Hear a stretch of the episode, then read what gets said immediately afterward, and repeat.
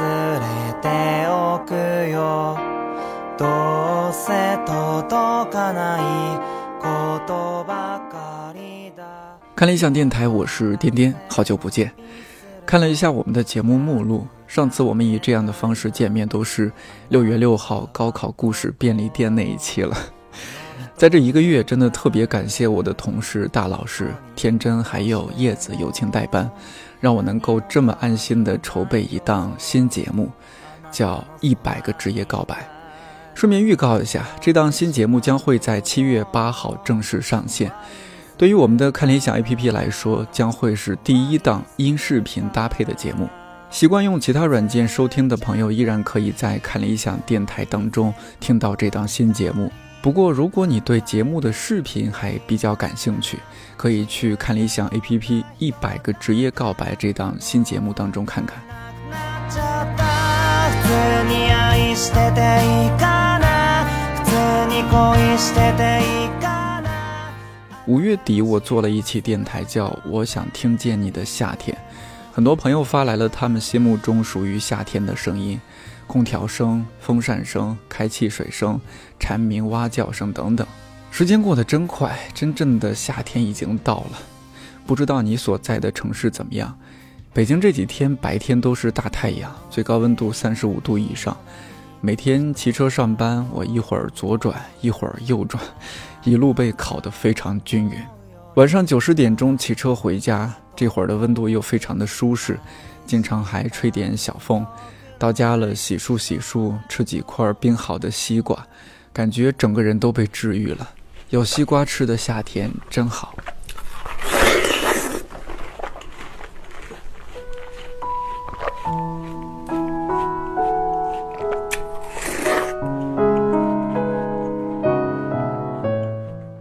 很少有一种水果能够独立撑起一个季节。说到夏季，真的只是西瓜了。小时候在农村，我们当地不产西瓜，如果有满载西瓜的车开到村里，对大人小孩来说都是一件大事儿。卖瓜人一般都会把车停在那些农民们从农田回家必经的路口，刚停好，就会有附近阴凉处闲聊的人围上来，问是哪里产的瓜。然后找看着不错的瓜挨个拍一拍，小孩子会学着大人的样子，等大人拍完也去拍一拍，表情严肃极了，仿佛用听诊器判断病情的医生。那个时候西瓜真是便宜，而且也没有那么多年轻人到城市里求学、打工、闯荡，家家户户祖孙三代甚至四代在一起生活，很热闹。记得大人们挑好了之后，一买就是三五颗。喊家里的小孩抱着捧着，叽叽喳喳、兴高采烈地拿回家。有的家里人多，甚至一买就是半麻袋、一麻袋，吃不完的就放在院子的地窖里慢慢吃。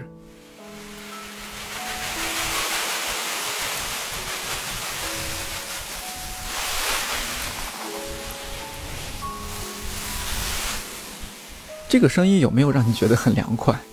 拿着水管洒水浇菜的人叫鱼山饭宽，是一位建筑师、绘画者，同时也是理想国的一位作者。六月十五号，他在微博发了九张图，全部都是关于他笔下标志性的红脸小人和西瓜的一些场景。用西瓜皮当被子盖着睡觉，边吃西瓜边坐在一个巨大的西瓜热气球里，划着西瓜皮做的船行驶在瓜山当中。他给这些图配了一句话，我特别喜欢，叫“夏天只是西瓜做的一个梦”。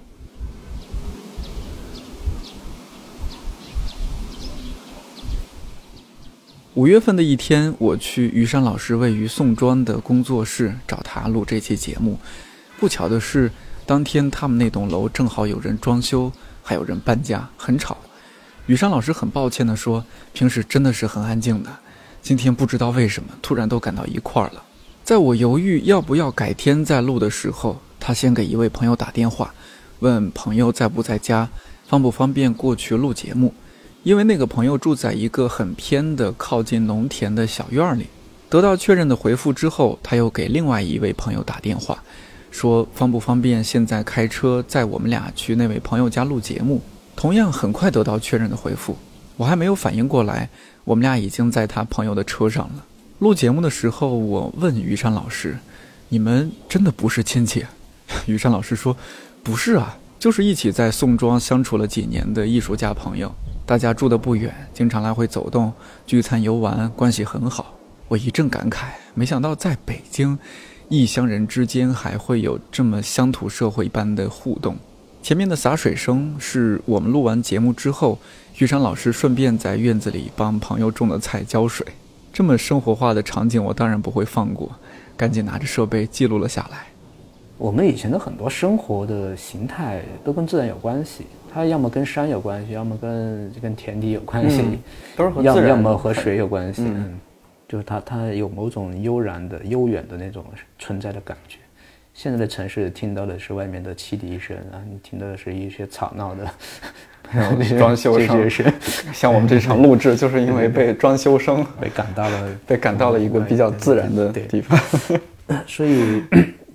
我们最重要的还不是审美，最重要的是我们不理解我们的生活，好像。嗯，呃，生活才是很重要的，生活才能产生审美，没有这个生活。你光看点照片或者看的图册，你觉得美，实际上那个东西还还是蛮消极的。就是说，即使这块没人，有几棵树或者有点花草，你照片还是可以拍得很漂亮，但它实际上是挺消极的，就是跟人的生活是有距离的。对，比如说一些行道树，它离你住的地方有十米，你平时生活经过它，它离你有三米，它和你的关系无非就是你看上去有点绿色，有点绿荫而已。那你拍照片没问题，你拍照片会觉得哦，这块绿化挺好的。它实际上跟你的生活是有，是是隔着三米或者十米的那种感觉，它不是一种很亲切。说我天天，哎，我家里就是，比如说小时候，哪怕真的以前村子或者乡镇城市，嗯，他家门如果家门口有棵树，那是很开心的事情，对如果是个果树，你就更开心，就每年盼着那时候开花结果，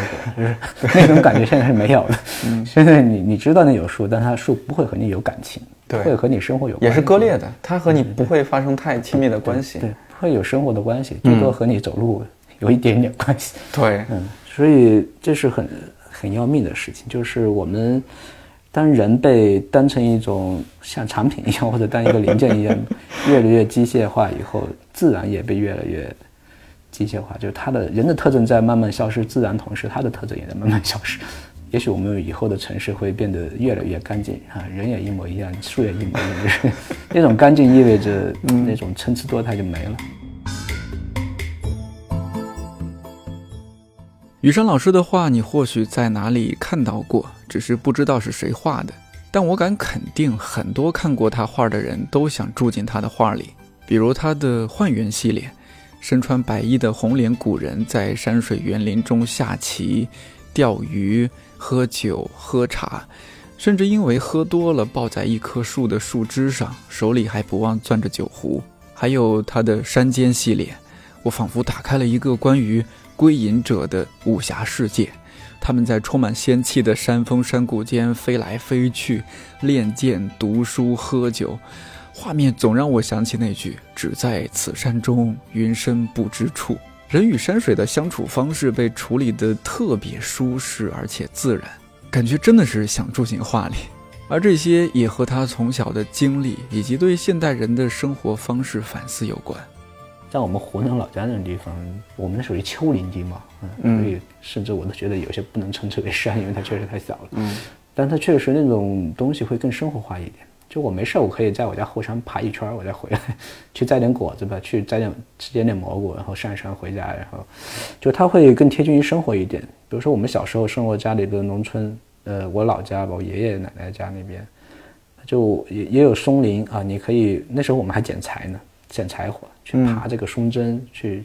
是烧火做饭的，因为那个会很有味道，做出来的饭。它就是就是靠山吃山嘛。然后你可能小时候玩的地方就是那些山上的，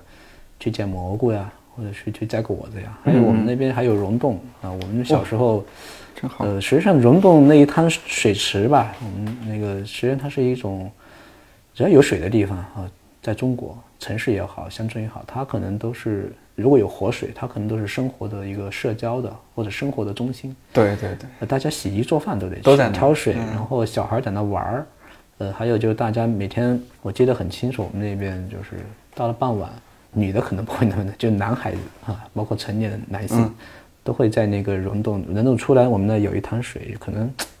几十平米吧，嗯，呃，女的在那洗菜什么的，男的就在隔了一个墙的一个位置在那洗洗澡。哦，直接洗澡啊，冲凉洗澡，小孩就在那哗哗哗游。啊，小孩就很自由。我我嗯我当时对这个场景我印象非常深刻，但是这两年我回去看就改变很大，因为嗯村村里的人员的结构变了嘛，就是都基本上老人多，年轻人都在外头了，或者村里本身建筑的面貌也变了，原来那嗯种比较祥和的景象没了，呃，一条公路修过去了，就是把两边的环境也破坏了，以前像个桃花源一样的一样的地方。因为它是内向型的一种，有点像小盆地的世界嘛，就是在南方你都是被丘陵围着嘛，对对对然后空出一块地，一个稻田啊什么的。嗯，现在只要高速公路一修过去，城村村镇结构就会变，是，因为大家就会沿着公路盖房子，嗯然后原来的村子就破败掉了，然后盖出来房子又很恶心，所以首先整体大环境那种桃花源式的世界就会破坏掉。另一个，人的一些生活的中心也会改变，嗯。嗯原来取水都是去一个地方，现在都自来水了嘛，所以生活结构就变了，然后场景就变。所以我现在再去看那个小时候印象非常美好的那种场景就，就很荒凉，就偶尔能看到一两个人在那洗洗东西。哎，那个场景之所以重要，还不是仅仅它之所以美好，还是因为生活跟自然有关系。嗯你想，你就想一想，这是一个山，山上很多树，照着下面一滩水，哦，大家就在这么一个自然环境里头在生活，然后旁边有田田埂，有鸭子，有鱼，哦、嗯，那那种真的是很田园的那种生活，但现在不是，现在那就是一个一个周边环境很比较差，然后也没人在那更多的去劳作、去洗衣服、洗菜的地方。说起来，您在永州是待到什什么年纪才离开的？应该是到大学出来吧，虽然大学出来，大学之前好像也没怎么出过到外头，小地方。啊主要就待在待在永州哈。我记得我好像在高三的时候也去过一趟长沙，当时想考美院吧。嗯我当时想考美院，还没想考考其他的专业。嗯后来就，但是去完长沙，我印象不是特别深刻，不知道去了什么地方，似乎去了一些艺术家的工作室还是什么，哦去了解了一下一些、一些事情。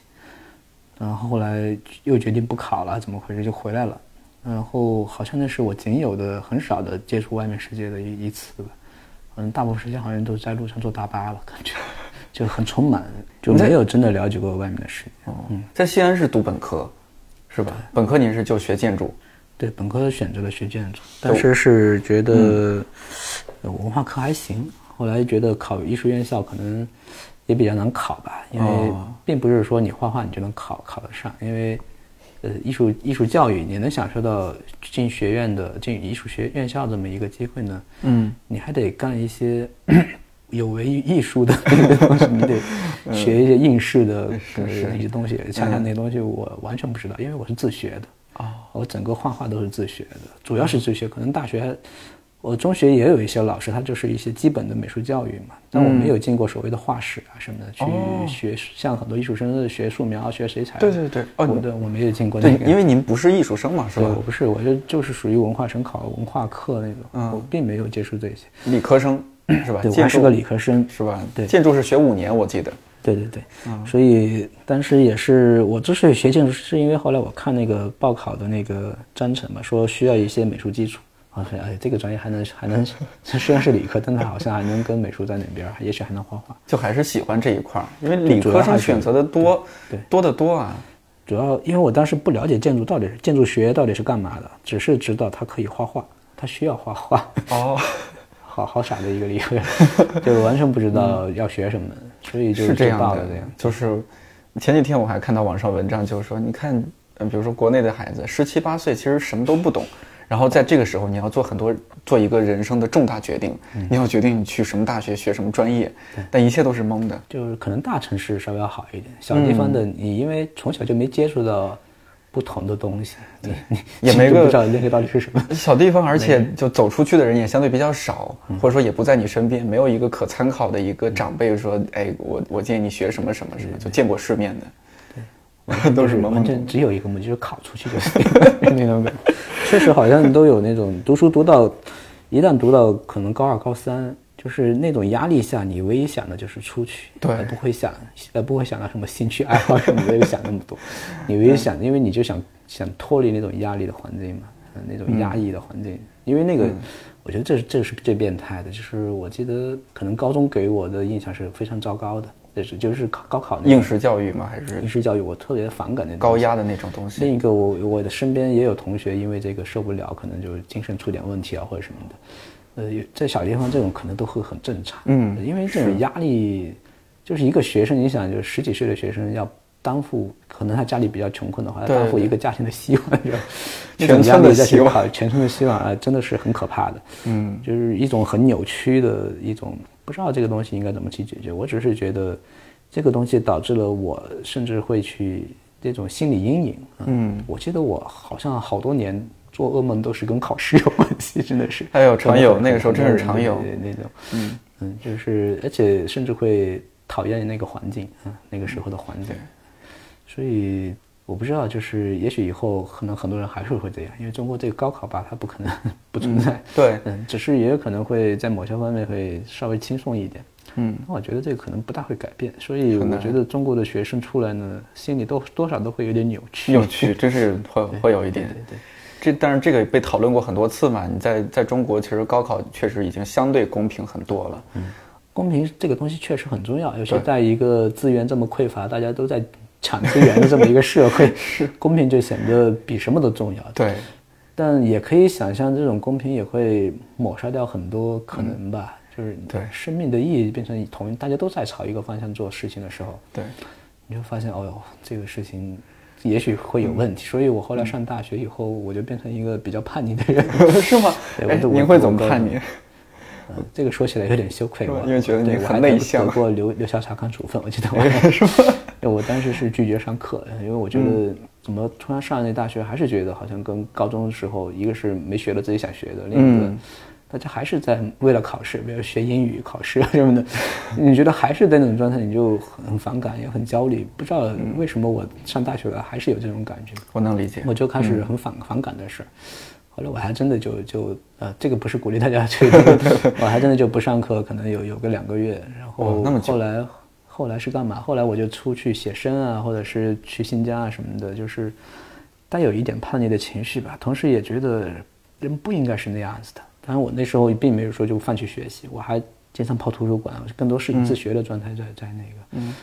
有一种有一种反抗人反抗的那种感觉，但后来还是回来又重新读书了。就学校还是很宽容，给了一个机会让你重新学习的哇，机会，相当宽容。但是给了个处分。但后来也也就顺利毕业了。但是后来就变得更积极，就是不是一个不是一种叛逆的反抗，后来是一种积极的改变。这对我大学这个转变，对我后来很多观点会有一些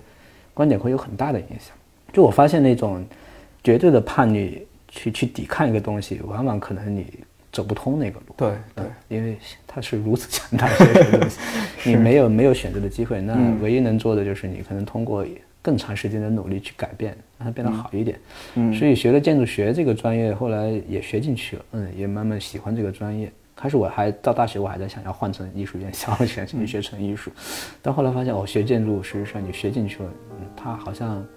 也是好的，就是你还能看到更多不一样的价值的，嗯，讨论价值的方式。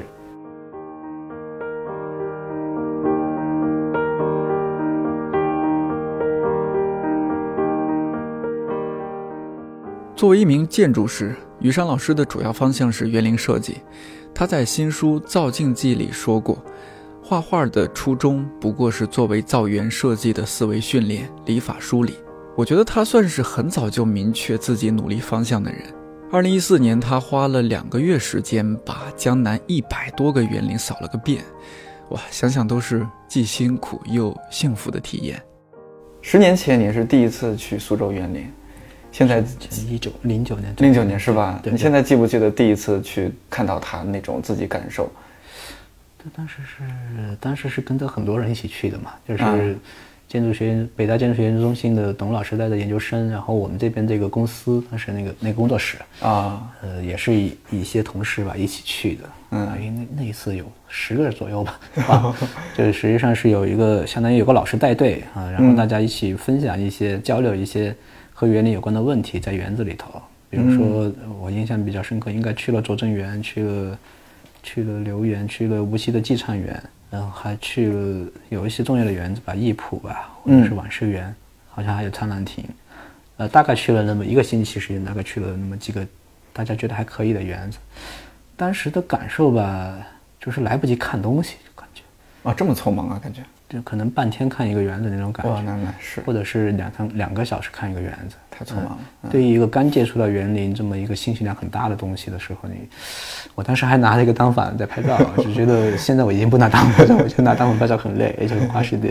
嗯，就是你想当时刚进入到一个信息量很大的园子，你都没看过那个东西，而且它东西又很多。你都来不及，连拍照的时间都来不及。但之前在书本上或书上或画册上看到过一些东西。看到，我记得当时我们出去，那个每个园子的平面图还是我整理的，就我做了很多工作，我整理了一一套平面图，我还订成册子发给每个人，我说你们可以对着屏幕做过一些工作。但你，但就是园林它跟很多西方的建筑和我们现在很多建筑不太一样的是，园林很强调此时此地的感受性，哪怕你是不同时间去的，它也不大一样。所以，比如说我那天去，也可能是阴天或者下雨，也可能那天这个它就大艳阳高照，它都不一样。所以园林它的很多可能性，呃，很多很多它这种丰富性，是你每次去可能都不太一样的。首先，它有很多它可能平面图反映不出来的东西。就平面图已经是个很详细的东西了，可能，嗯，它仍然不能反映你在其中的很多感受，所以你进到一个园子，首先你就有点摸不着头脑，该看什么，就是那种感觉，呃，除了看什么，你还不知道，哎，其实园林它除了视觉嘛，它还有听觉、嗅觉、对的触觉，还有皮肤感受到的这种温度的感觉，还有湿度的感觉，它是一种很综合性的东西，呃，你你在园林里面，你甚至还能感受到一些。呃，这种这种感觉之外的，还有一些想象的东西，诗意的想象的东西。你看一个匾额或者看一个对联，它可能写的很美好的一种，勾引你去想象一个一种景象的啊，它会调动你身体和人有关的所有的感官的东西和以及动脑子去想的事情。所以你看进到园子，你对这东西也有点兴趣的话，你会第一次你会来不及去去看它或者去想，然后就对于我来讲，当时正好手上有个相机，就开始疯狂的拍照。觉得哪个好就拍下来，因为马上就得走嘛。嗯。然后如果有个地方觉得好，还稍微看几眼，多看几眼，发发呆。然后可能还有一部分时间还得听呃朋友们、老师、同事们讲一讲他们的理解，因为我当时我认为自己仍然不懂这个原子，或者还是更多听听别人怎么讲的。呃，大概第一次就是让我整体的感受就是对一些原子有一些整体的印象，但好像很匆忙，呃，也也比较肤浅吧，就是。嗯，后来真的对园子有感受，还是因为一四年大量考察园林，嗯，用了两个月时间把江南园林一百多个园子感觉扫了一遍，称之为先地毯式的看了一遍，你才真的哦知道园林里里头有很多更能触动你的东西。就是我可以那时候我已经可以，比如说我进到一个园，进的留园，我就会花一整天时间待在里头啊，和这种和这种走马观花式的就不大一样，不一样，嗯，呃，所以。这种转变呢，就是还是很真切的。对于我来说，可能对于一些，呃，纯粹不是这个专业的，可能还是不大一样。嗯，就是我很难描述清楚这个感受。你看一个园子是一种感受，和你看了两个月园子，可能还是另一种感受。就它，因为两个月意味着你在这里头经历了很长时间的天气的变化，呃，季节的温度的变化。嗯，你还经历了过很多，甚至你生活中一些事件的发生等等，都在里头都有发生。你就在园子里头，像古人一样生活在里头，每个园子还不大一样。你在里头经历了很多事情，就发现哦，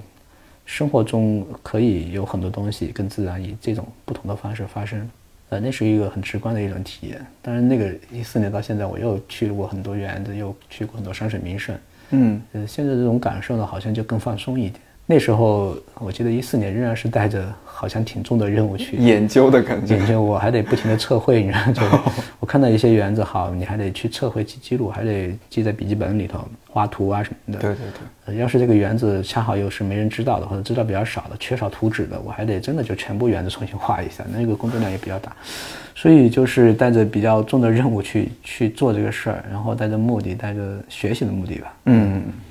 还是和现在这两年也不太，这两年可能进一个园子也不大会去做笔记了，因为已经做过了。然后更多是在里头沉浸式的感受，你去想一些其他的问题。呃，基本功的东西吧，以前做过一些。当然，现在最重要的是提出问题。呃，就是你做记录，仍然我认为还是一个技术层面的东西。所以现在更多的是在园子里头逛，看很多园子，看很多山水名胜，然后你可能不停的，诶，突然发现某个问题就冒出来了，你突然想到这个问题，然后你把它串起来，串过串起来很多你看过的东西，你突然觉得哦，这个问题可能是重要的，嗯。你就会反复的去去看去核实这个是不是这样子的，所以会有所不同吧。就是每一个阶段看园子，第一次和大量和我第二次大量时间考察和我现在，呃每年花个呃一个到两个月，呃间歇式的看一些园子或者山水名胜已经不大一样，可能越来越像是从学习研究到一种更生活常态的一种一种过程。对。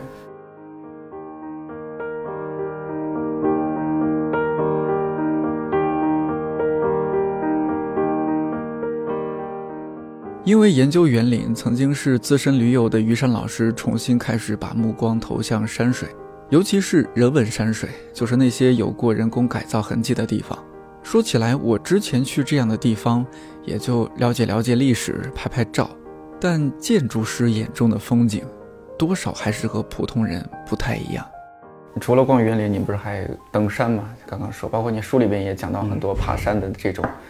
呃，经历，嗯，那爬山的时候，我觉得建筑师会不会建筑师爬山和普通人爬山那种感受又不一样，看到的东西，比如说你看到的山，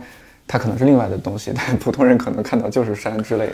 对，这个这个有一个比较明显的，我自己也有转变，就是我当我小时候爬山，可能跟很多人他一样，就是他生活中他可能家后面有后山，我们称之为后山的地方，嗯，你你小时候玩了的地方，嗯。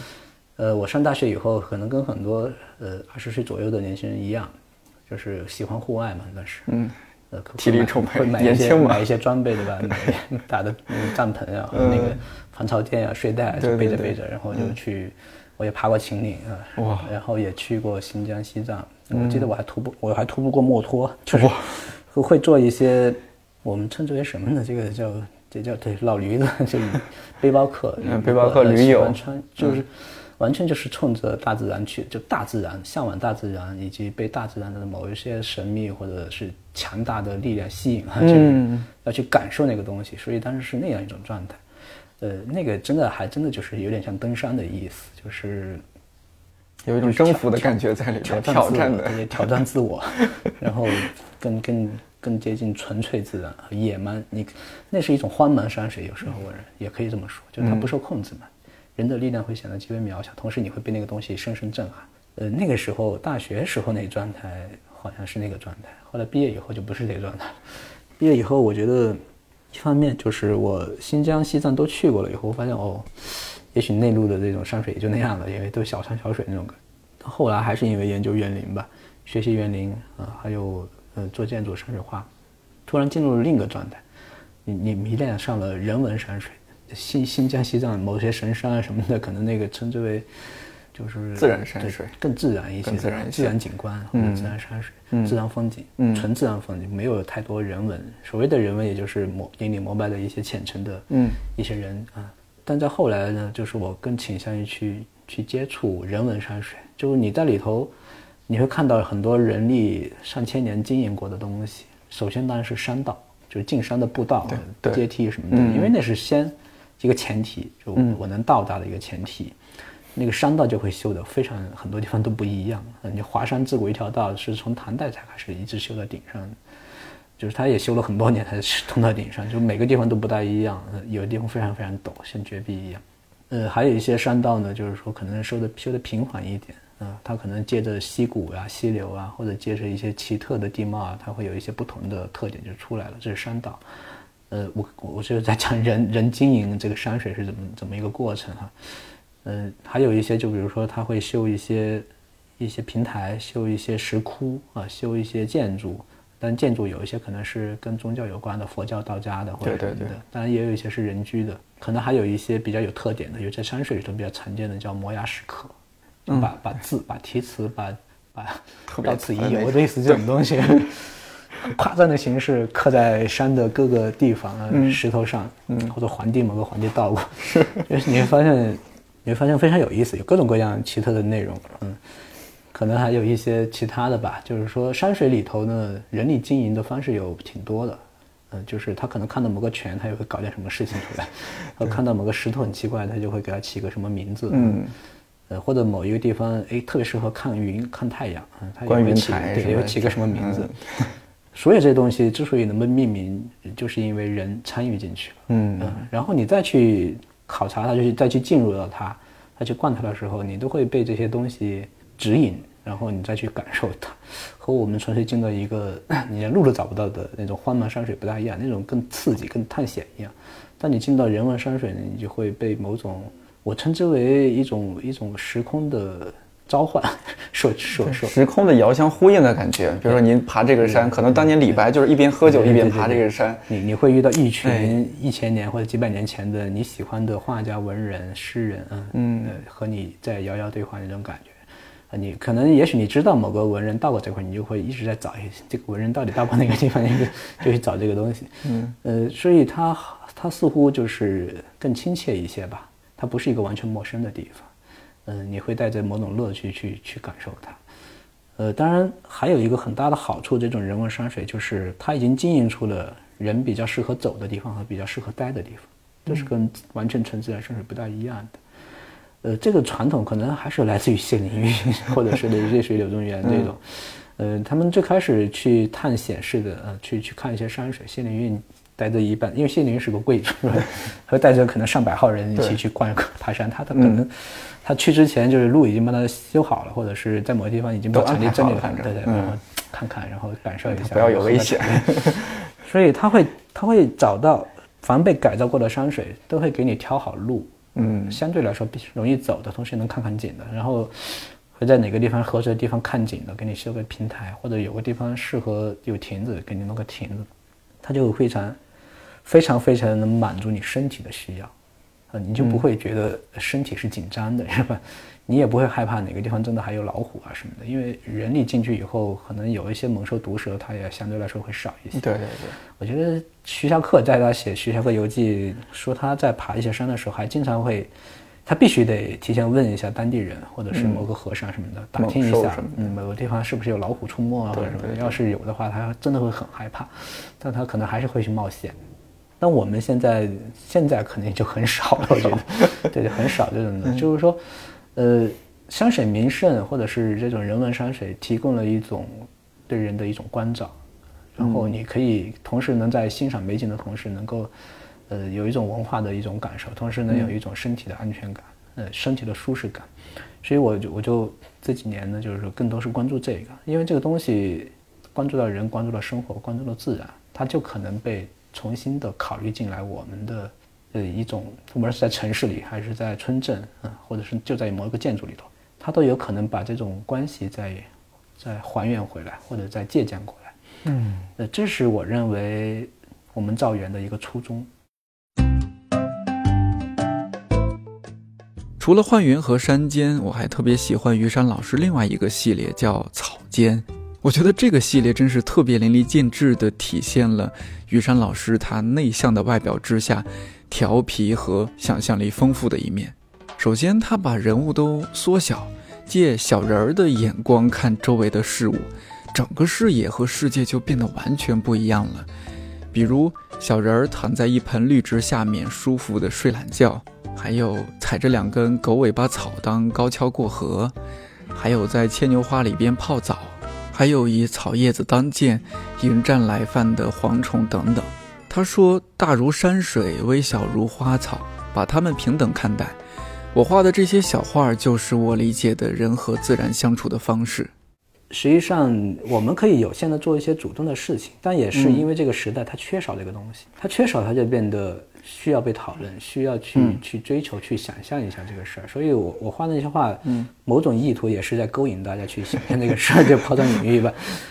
在挑逗你的小神经，让你突然觉得哪个地方生活中缺少一些满足的东西，突然用这种方式给你挑逗一下。那我也相信更年轻的人啊，或者是也许二二十年、三十年以后，完全有更好的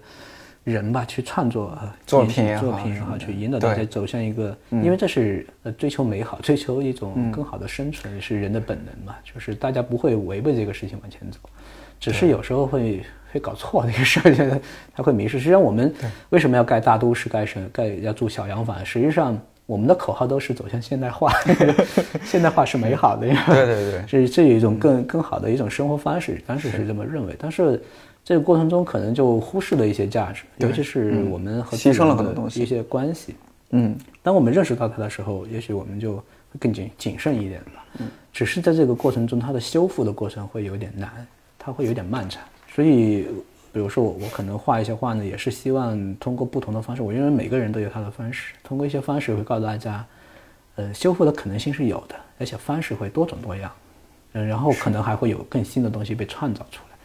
呃，就是实际上中国的文化，比如说绘画也好，诗歌也好，它真的很奇葩。你现在看它和其他世界的文化比起来，会有其他国家的文化，西方的什么，你比如说，哎呦，怎么这么这么奇葩的这么一个东西？为什么这么执拗于某一种形式的创作？就山水诗、山水歌、山水画，搞了上千年。嗯，那那实际上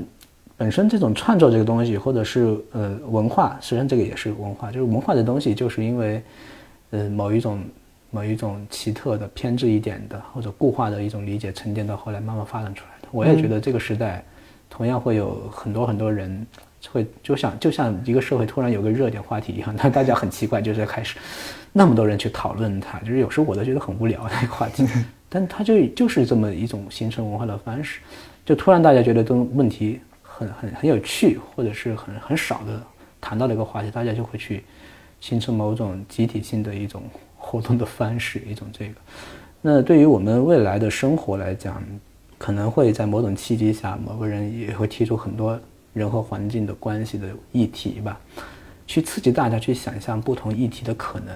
也就是说，我们以后也许除了山水是、山水画，还有其他的东西出来。呃，甚至就算山水是、山水画，也有其他的形式的表现方式，或者是园林也有其他的方式。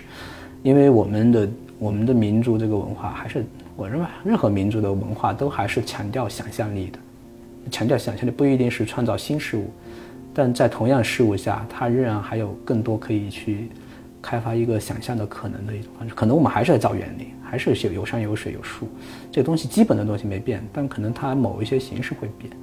呃，就需要大家去去重新基于现在的生活去开发不同的想象吧。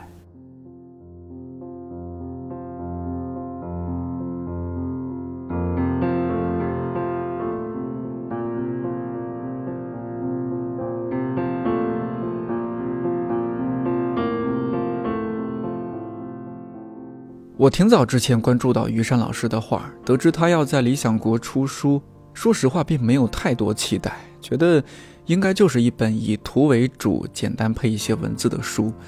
可当有一天无意中翻看这本书，才发现于山老师在这本书里边的文字写得相当认真，而且相当好，并且经常让我读着读着就想标记一下，觉得写得太好了。那种感觉特别像我当初第一次读贾樟柯导演的书《假想一》还有《假想二》，不是说觉得哎呀一个导演写成这样不错了，而是导演的好也就算了，文字怎么也写得这么好？这种想法放在于山老师身上就是画得好也就算了，怎么文字也这么好？我特别真诚地当着于山老师的面这么感慨，于山老师很腼腆地说：“哎呀，还是编辑的工作做得到位，帮我改得好。”不过我还是觉得他是在谦虚。他在书里也说了，中国古典园林是一个综合了各种传统文化艺术的生活场所，诗、书、画、印都包含在内，甚至琴棋曲艺都需要有所了解。我资质愚钝，不通音律，但其他方面都在尽量学习。吃个西瓜，不知不觉牵扯出这么多内容，希望你不会觉得这期内容很无聊。我有时候翻看我做过的电台目录，也会怀疑自己，怎么总做些吃吃喝喝、怀旧回忆、玩物丧志的选题，就不能做些更有意义的选题吗？可是到现在为止，对我来说，还真是想不出比关注我们的生活、关注人更有意义的事情。这个范围可以很大，也可以很小。它存在于我们每一分每一秒的日常当中。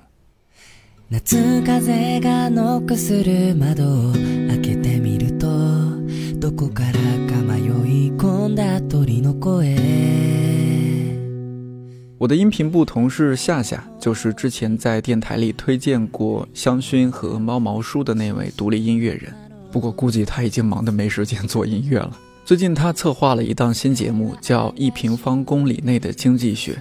主讲人是上海财经大学经济学院的梁杰老师。他从经济学角度聊了很多生活中的问题，光看目录我就觉得很有趣。比如，你真的会砍价吗？这种艺术品我也会画，为什么他的就可以卖很贵？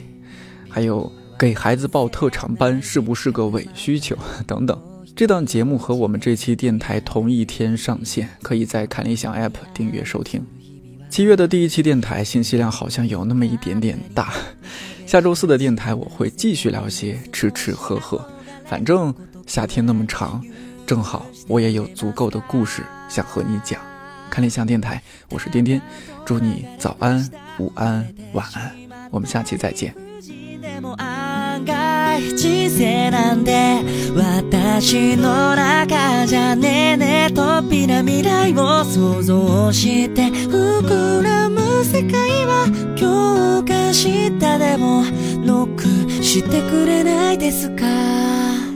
なんて妄想なんかして外眺めてると突然聞こえてきたのは喋り声。